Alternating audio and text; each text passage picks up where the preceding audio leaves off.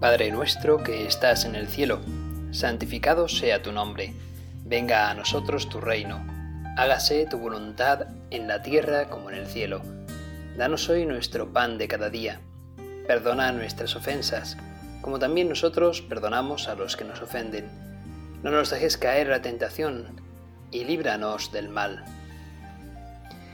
Estoy eh, con la Biblia en mis manos y ahora mismo voy a leer el pasaje del Evangelio según San Lucas, capítulo 7, versículo del 29 al 35.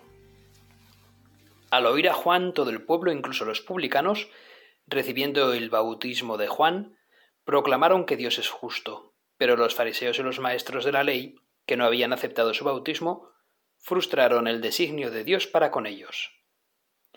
¿A quién pues compararé los hombres de esta generación? ¿A quién son semejantes? Se asemejan a unos niños sentados en la plaza que gritan a otros aquello de Hemos tocado la flauta y no habéis bailado. Hemos entonado lamentaciones y no habéis llorado. Porque vino Juan el Bautista, que ni come pan ni bebe vino, y decís, tiene un demonio. Y vino el Hijo del Hombre, que come y bebe, y decís, mirad, qué hombre más comilón y borracho, amigo de publicanos y pecadores.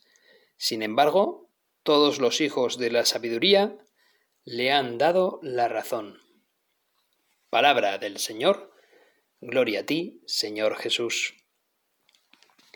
Pues bien, aquí Jesús eh, tiene una crítica dura contra la generación presente, la generación de su época. Y es que, bueno, pues se parecen a esos niños eh, que en realidad no saben lo que quieren. Y además juzgan erróneamente, porque ven a Juan y ven a un endemoniado, ven a Jesús y ven a un borracho, a un comilón, amigo de prostitutas y de pecadores. Y esto pues no puede ser. Ni A ni B, pero en el fondo ni C ni D, porque en realidad ni siquiera saben ni lo que quieren ni quiénes son ellos mismos. Lo de los publicanos y los pecadores tiene su miga, porque para los judíos el oficio de publicano era el recaudador de impuestos y por lo tanto era una profesión verdaderamente abominable. Pues implicaba colaborar con el imperio romano y se prestaba al abuso y la corrupción en el cobro. Por otro lado, pecadores eran todas aquellas personas que para los judíos piadosos pues era alguien a quien discriminar. ¿Por qué? Porque no cumplían la ley. Y estos que no cumplían la ley pues eran personas que habían sido castigadas con una enfermedad, o bien eran esos paganos que estaban lejos del judaísmo o las mujeres y los niños. Y te pregunto, cuando lees el Evangelio, ¿cómo te imaginas a Jesús? Una acertada y consoladora imagen es esta que le critican un Jesús compartiendo y sanando la vida de los excluidos. Qué grande eres Dios porque porque tú has venido a sanar a los que están enfermos, no a los que están sanos.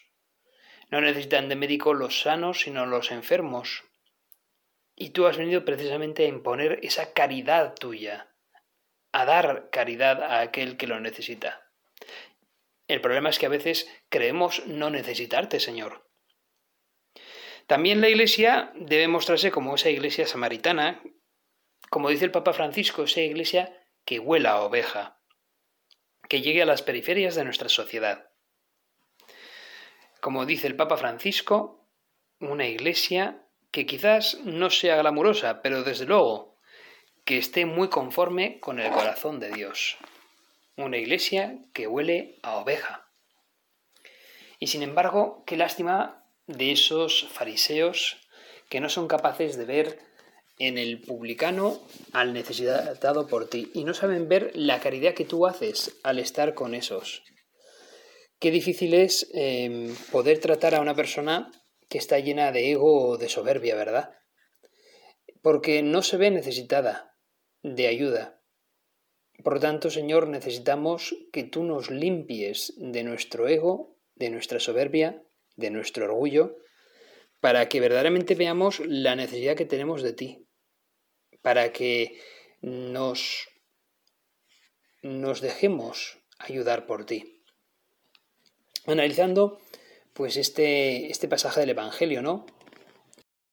ni los niños eh, se ponen a bailar cuando tocan la flauta, ni tampoco a llorar cuando cantan las lamentaciones. ¿Qué queréis, niños, no? Pues analizando este pasaje del Evangelio me he encontrado con, bueno, pues con puntos de reflexión que quizás me han hecho mucho bien. Y a ti, Dios, te pido me ayudes a hacer con fruto pues esta, esta reflexión. Jesús, tú dijiste, ¿con quién puedo comparar a los hombres del presente? Pues son como niños. Pues bien, hay asuntos del Evangelio que, bueno, que no son temas candentes para nosotros. Y es que la relación entre Juan Bautista y Jesús pues ya ha sido resuelta en los evangelios. No es un tema ya a discusión o a debate, pero sin embargo es verdad que son personas muy distintas. Pero claro, ¿hasta qué punto nosotros las situaciones motivados por nuestras propias actitudes más que por los principios, somos capaces de polarizar a esos dos primos, a Jesús y a Juan Bautista, y hacerlos completamente diferentes, cuando en realidad uno precede al otro y lo que hace es preparar al pueblo para la llegada del otro, porque ante todo Juan Bautista ama a Jesús y Jesús ya ni te cuento, claro. Algunos llamamos glotones y a otros poseídos porque nos viene bien llamarlos así, porque en el fondo necesitamos etiquetar a las personas, porque somos muy fáciles y muy rápidos a la hora de juzgar, somos, vamos, los más rápidos del oeste. Ríete tú de, los mayores bandoleros del oeste, ríete tú de Liberty Balance, ríete tú de, de Jesse James, vamos, nosotros somos los más rápidos. Y cuando viene a nuestro favor, entonces juzgamos mucho más rápidamente. Y es que en ocasiones también juzgamos para poder nosotros justificarnos, para poder nosotros etiquetar a los demás y así pues salir con la nuestra, ¿no? La reflexión de la situación en nuestro mundo muestra que este simple dicho de Jesús arroja una luz en este mundo que muchas veces lo polarizamos pues también de una manera muy injusta. Y bueno, pues podríamos preguntarnos o preguntarte a ti, Dios, ¿qué nos quieres decir con este Evangelio? Porque, claro, el hecho de que tú digas, ¿no? Oye, que os pongo, os pongo música para que bailéis y no bailáis. Os pongo, os pongo lo contrario, ¿no? Baladas tristes para que os conmocionéis, para que os emocionéis y tampoco nada. Pues, Señor, yo creo que tú lo que nos dices es que debemos de madurar después de esto, ¿no? Verdaderamente, ¿qué es lo que yo quiero, Señor? Y seguir eso, y no andar etiquetando a los demás, todo porque en realidad no sé ni siquiera a dónde quiero ir yo. Pues también en otro pasaje de, de estos comentarios de este Evangelio, yo creo que tú, Señor, nos, nos, nos dices claramente que, que parece como que no estamos vivos o que somos personas que viven a medias, y es que podemos llegar a tener el alma bien atontada, bien paralizada, bien drogada y bien fragmentada. Puedo permanecer inmóvil sin importar lo que tú, Dios, hagas por mí. A veces el dolor de los demás ni siquiera me conmueve en el corazón. Y muchas veces puedo ser muy difícil de contentar. Los psicólogos hablan de personas que llevan vidas de miles de pequeños disgustos, la gratitud y la alabanza hacia ti, Dios, hacia tu bondad, en mí pueden ser muy débiles. Mi gratitud y alabanza puede tambalear muy fácilmente, porque muchas veces no me conformo y muchas veces no soy lo suficientemente agradecido para contigo. Jesús, sácame de esa tumba que me he hecho para mí mismo. Sácame de manera que pueda vivir mi existencia contigo al máximo, Quiero ser como tú, quiero tener una vida llena, vibrar contigo, Dios. Ayúdame a vibrar, a querer desear verdaderamente vivir, a ser capaz de bailar como el que más cuando tocas la flauta, Jesucristo, a ser capaz de emocionarme como el que más cuando me cuentas tristezas que invaden tu corazón.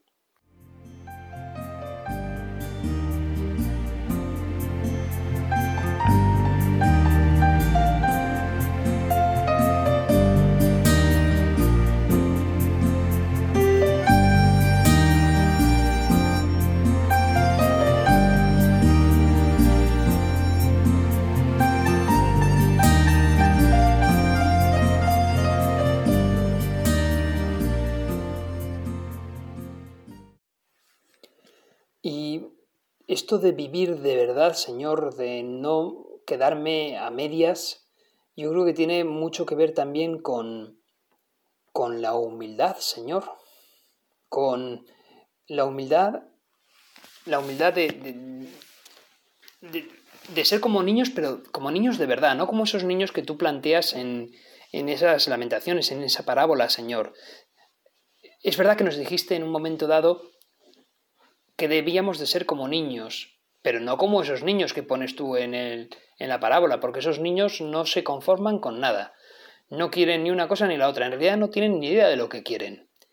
En este aspecto nos invitas a ser más como adultos, a tener ya una sabiduría, a, conocernos a nosotros mismos y saber qué es lo que queremos. Cuando hablas de ser como niños en el Evangelio, que debemos de ser como niños, nos dices en el fondo que seamos inocentes, que seamos humildes y que seamos confiados para contigo. Que tengamos plena confianza, como un niño tiene plena confianza en su Padre, que tengamos plena confianza en ti, Dios, que eres también nuestro Padre. Pero en este pasaje del Evangelio nos indicas otra cosa. Nos indicas que efectivamente tenemos que ser como niños en el aspecto de la humildad y la confianza en ti. Pero debemos de conocernos bien y eso ya implica una cierta madurez para luego efectivamente no andar juzgando, prejuzgando, como a veces hacemos. He encontrado una anécdota que me ha gustado mucho, es una anécdota cristiana, eh, y, que yo creo que tiene que ver mucho pues con, con, cómo somos, ¿no? Que muchas veces juzgamos muy rápidamente y que, y que a ti, pues Dios, te hemos juzgado, a Jesús somos capaces de juzgarte, Jesús, como ese borracho, ese comilón, o a tu propio primo Juan Bautista como alguien poseído, ¿no? Y todo porque en realidad nos andamos queriendo justificarnos a nosotros mismos. Bueno, pues una pequeña anécdota acerca del valor de, de ser humildes y pedirte a ti, Señor, no juzgar pues de ese modo porque muchas veces nos equivocamos. Ayúdanos a ser humildes. Es una ocasión en la que eh, habla una persona que andaba por un parque en el que era un, fin de semana y por lo tanto pues había diferentes fiestas y fiestas de cumpleaños de varios niños. Habían, eran diferentes fiestas, pero este protagonista sobre todo se fijó en una fiesta en la que había menos gente y en la que el payaso que estaba ahí atendiendo a la fiesta y animando a la fiesta, pues era el payaso más feo que esta persona había visto en toda su vida. Y además del banquete que parecía pues más escaso, ese payaso verdaderamente parecía pues no sé, alguien que incluso pues bueno, aquí lo leo para que quede como descrito. Cuando, cuando pasé por allí vi al payaso que animaba la fiesta. Era el payaso más feo que había visto. Un tipo barrión, con barba de tres días, todo sudado y bastante cansado. Poseía un aspecto de trasnochado. Por un momento me llegó a dar miedo, y hasta pensé en decirle a los niños que huyeran de allí. Se esforzaba por animar la fiesta, y lo conseguía para mi sorpresa. Sin embargo, a mí me pareció un payaso horrible. Mi pensamiento fue el siguiente. Está bien que este hombre se gane el dinero trabajando y no robando. Parece un viejo alcohólico que lleva días sin dormir. Y los padres del cumpleañero deben de estar locos para contratar a un payaso así. Ese viejo tiene aspecto de degenerado o algo parecido. Pero segundos después, mientras yo pensaba en otra cosa, Dios me habló a mi corazón, a mi mente, de la siguiente manera. Ese hombre que viste vestido de payaso es el padre del niño que ha cumplido años. Y eso fue como un bofetón en mi cara para mí.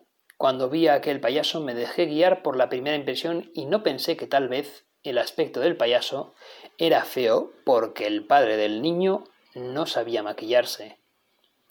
No pensé que tal vez los padres del niño no se enfadaron con tener un payaso muy extraño en la fiesta precisamente porque el propio padre era el payaso. No pensé que tal vez la familia era pobre y por eso la fiesta era modesta y el padre se disfrazó rápido de payaso porque no pudo contratar a uno. No pensé que tal vez el payaso se veía agotado y sudado porque ese payaso, el padre de familia, estuvo trabajando toda la noche anterior para proveer de dinero y comida a su familia. No pensé algunas veces cosas que tal vez hubieran sido obvias para mí si no hubiese juzgado a la ligera. Y yo, siendo una persona cristiana, juzgué. Bueno, pues me ha parecido una anécdota que en realidad podría pasarnos a cualquiera de nosotros y seguramente en nosotros, en nuestra memoria, haya situaciones en las que nos avergoncemos porque verdaderamente hemos juzgado muy a la ligera. Y el Señor nos invita a no juzgar, nos invita a que valoremos verdaderamente, sobre todo, el esfuerzo y la misericordia que los demás ponen. Y ese payaso, ese padre, pues fijaos qué misericordia tenía para con su hijo capacidad de quererle, que después de estar cansado, una noche larga de trabajo, sin embargo, se viste de payaso y anima la fiesta, todo para que su hijo disfrute más. Bueno, pues nosotros también debemos de pedirle al Señor esa humildad, sobre todo para no juzgar. Muchas veces he pensado yo, Señor, si, si hubiese estado también yo en esa época, eh, si hubiese estado en, Palestina en el siglo I y hubiese sido un judío y encima si hubiese sido de la secta de los fariseos, ¿verdaderamente yo te hubiese seguido Jesús? Aun viendo tus milagros, ¿hubiese sido lo suficientemente humilde para reconocer en ti al Mesías verdadero? Pues no lo sé, tengo mis, tengo mis serias dudas. Y por eso nosotros tampoco hemos de juzgar a esos fariseos, porque cualquiera de nosotros podemos terminar siéndolo, siendo uno de esos. Y sin embargo tú, Jesús, pues has venido con gran alegría para a este mundo, precedido de una persona muy austera que era Juan Bautista, y, y, ayúdame pues a, a, no querer justificarme yo a mí mismo valorando a los demás y tildando a los demás de lo que sean, ¿no? con esas etiquetas y polarizaciones que hago. No tener yo esas ganas de, opinar sobre los demás, sino verdaderamente de pasármelo bien simplemente fijándome en cómo tú me miras. Porque tú me miras con una mirada profunda, llena de amor, de sensibilidad, de belleza. Eres, eres alguien que nos amas aun con nuestros propios fallos. Y eso ya es un milagro grande pues ayúdame a no ver en los demás esa, esa motita del ojo. Ayúdame a disfrutar de la compañía de los demás y amar a los demás con esas motas que tengan en sus ojos. Ayúdame a descubrir también la viga que tengo en el mío y, y a dejarme eh, ayudar por ti y a dejarme perdonar por ti. Porque tú eres mm, capaz de, de amarme aun con mis deficiencias y lo que es más maravilloso todavía, de, de amarme a mí mismo con las deficiencias que yo tengo.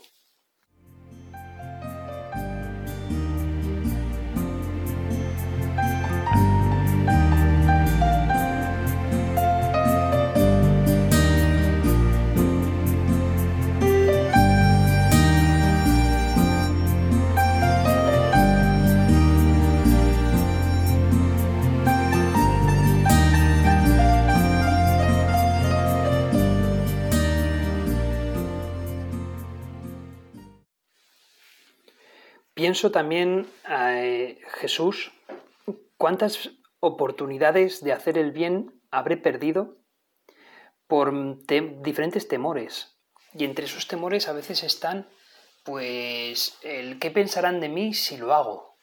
O qué pensarán de mí si no lo hago. o, no sé, pensar demasiado en lo que los demás puedan pensar de nosotros, Señor. ¿Cuántas veces habré perdido la oportunidad de hacer el bien por ello?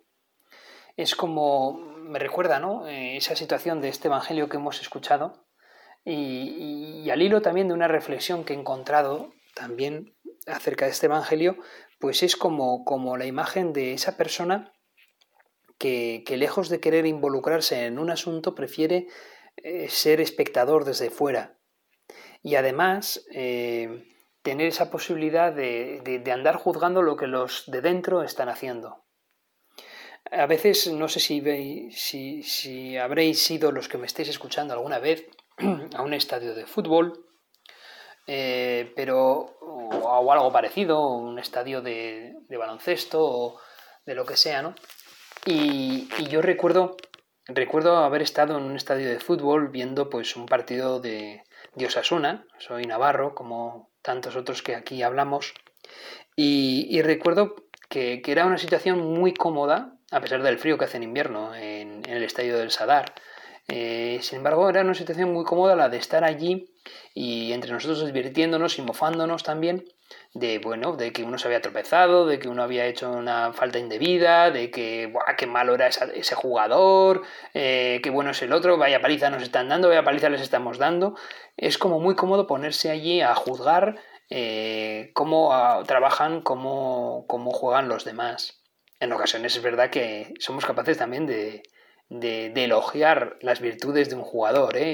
y, de, cuando hacen un buen trabajo, pero a veces es, es, esa situación, esa, esa, sensación de superioridad, estás desde la grada, además desde cierta altura, viendo cómo juegan los demás y, esa capacidad que tienes de sentirte una especie como de Dios, ¿no? O de, o de no sé, de narrador omnipresente y omnisciente que, y que, que, con los demás, junto con los que tienes a tu alrededor, pues te burlas de tal o cual jugador o lo que sea, ¿no? Y, eso, eso es algo que, yo lo he vivido en primera persona y también en tercera persona, lo he visto hacer a otros, ¿no? Y, hombre, no siempre es así, ¿no? Y también eh, que me perdonen todos los que sean espectadores de partidos de fútbol, porque estoy seguro que habrá muchos que, que, no, sean, que no sean así o procuren no ser así, ¿no? Pero a veces puede suceder esto, esto puede ser una tentación, ¿no? La de andar mirando cómo hacen los demás para poder entonces juzgar, ¿no? Como esos señores que se ponen eh, en las verjas de unas obras y, entonces así esos señores ya mayores, jubilados, que parece que no tienen otra cosa que hacer y entonces con un palillo en la boca le van diciendo al, de, al, al, albañil del turno que él no lo haría así, que mejor ponga la viga de otra manera, como si el albañil no supiera lo que está haciendo, ¿no? Eh, esto es divertido también. Es algo como muy típico, muy castizo, muy de España. Bueno, pues, pues a veces nos pasa eso. Preferimos a veces estar de espectadores y no vivir y no trabajar en lo que nos atañe. Y, y es, es, terrible porque no sabemos ni lo que nos perdemos, porque la verdad es que mucho mejor que ver un partido de fútbol es jugar ese partido de fútbol desde luego. O sea, es mucho más divertido. No sé si lo habéis probado alguna vez, pero es mucho más divertido jugar a fútbol que ver un partido de fútbol. Es verdad que cuando llegas a ciertas edades ya pocos partidos puedes jugar, pero merece la pena más vivir la vida y mojarte a vivir la vida, aunque los demás te vayan a te vayan a juzgar por ello, que ponerte tú junto con los demás de una manera cobarde a, a juzgar a otros. Sinceramente, ¿prefieres ponerte a juzgar a otros y, no ver la maravilla de lo que es vivir, aun equivocándote cuando vives? Pues creo que el Señor, tu Señor, nos pides eso, ¿no? Que nos atrevamos a vivir la vida bien merecida, ¿no? A que, a que bailemos contigo en los momentos divertidos y a que nos entristezcamos junto contigo en los momentos tristes. Pero eso es vivir la vida. Vivir la vida es pasar por las alegrías por las glorias y también por las tristezas y las cruces. Casi como que nos va mejor lo primero, ¿verdad? Lo deseamos más, las alegrías y las glorias, pero las alegrías y las glorias tampoco serían lo que son si no hubiésemos pasado antes por el trance de la cruz y el disgusto. No valoraríamos la gloria en su justa medida si, si verdaderamente antes no hubiésemos pasado por la tristeza y la cruz y el disgusto, Señor. Eso es así. La vida es eso, equivocarse y a veces también acertar. Pues, Señor, queremos, queremos equivocarnos y queremos acertar contigo, no al margen de ti. Deseamos no ser eh, como esos niños eh, que no saben lo que quieren. Ayúdame a desear y saber mejor qué es lo que yo quiero, a querer de verdad, de verdad estar contigo, a querer merecer lo que me pase por seguirte, Señor. Ayúdame a no ser cobarde, sino valiente, a no ser soberbio, sino humilde, a no ser espectador, sino jugador.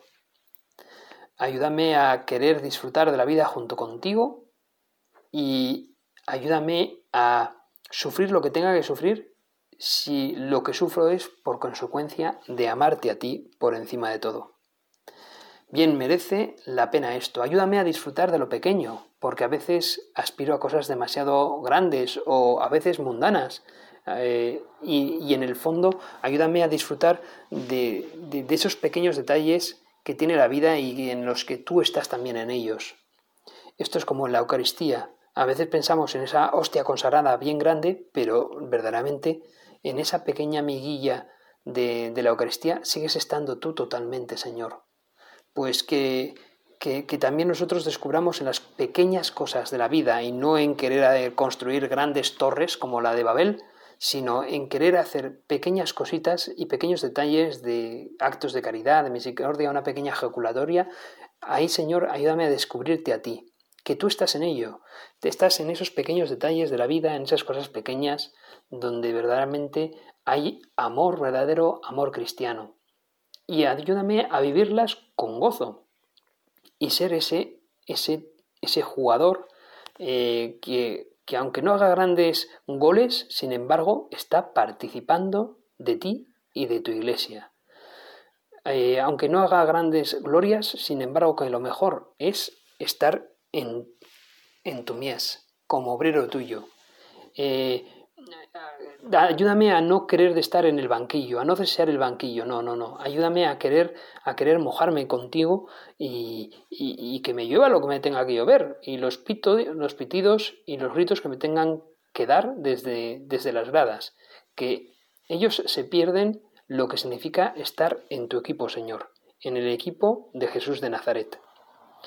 Ayúdame a querer vivir la vida en ese campo eh, tuyo que es este mundo y a querer desear desde lo pequeño amar y vivir junto contigo, amarte por encima de todo. Voy a pedirte a ti, Señor, eh, bueno, no, no a ti, perdón, voy a acudir a la Virgen María, a tu madre, a mi madre, que ya supo vivir junto contigo siempre, a las duras y a las maduras, y supo entregar también su vida enteramente para vos. Pues a ti, Virgen María, te pido, me ayudes también a parecerme a ti y a querer entregar toda mi alma, mi corazón, aunque sean en momentos pequeños, pero viviendo con Jesús, entregarme directamente a Dios Padre. Dios te salve María, llena eres de gracia, el Señor es contigo. Bendita tú eres entre todas las mujeres y bendito es el fruto de tu vientre Jesús. Santa María, Madre de Dios, ruega por nosotros pecadores, ahora y en la hora de nuestra muerte. Amén.